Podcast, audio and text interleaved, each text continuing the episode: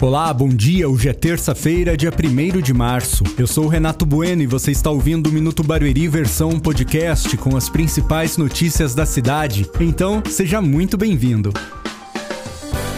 A Casa do Trabalhador de Barueri está com inscrições abertas para o preenchimento de novas vagas de emprego. Agora as oportunidades estão em 11 atividades diferentes, que vão desde porteiro até cozinheira, passando por vendedor interno e mensageiro. Os interessados devem mandar seus currículos para o e-mail currículoscasadotrabalhador@barueri.sp.gov.br, com o nome da vaga pretendida no título da mensagem.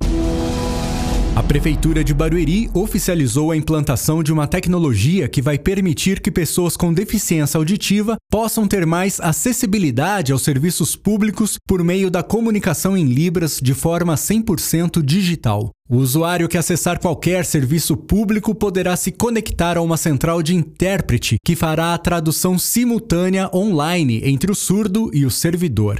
Essas foram as notícias de hoje. Você encontra muito mais nas redes sociais oficiais da Prefeitura de Barueri. Eu volto amanhã. Até lá. Tchau.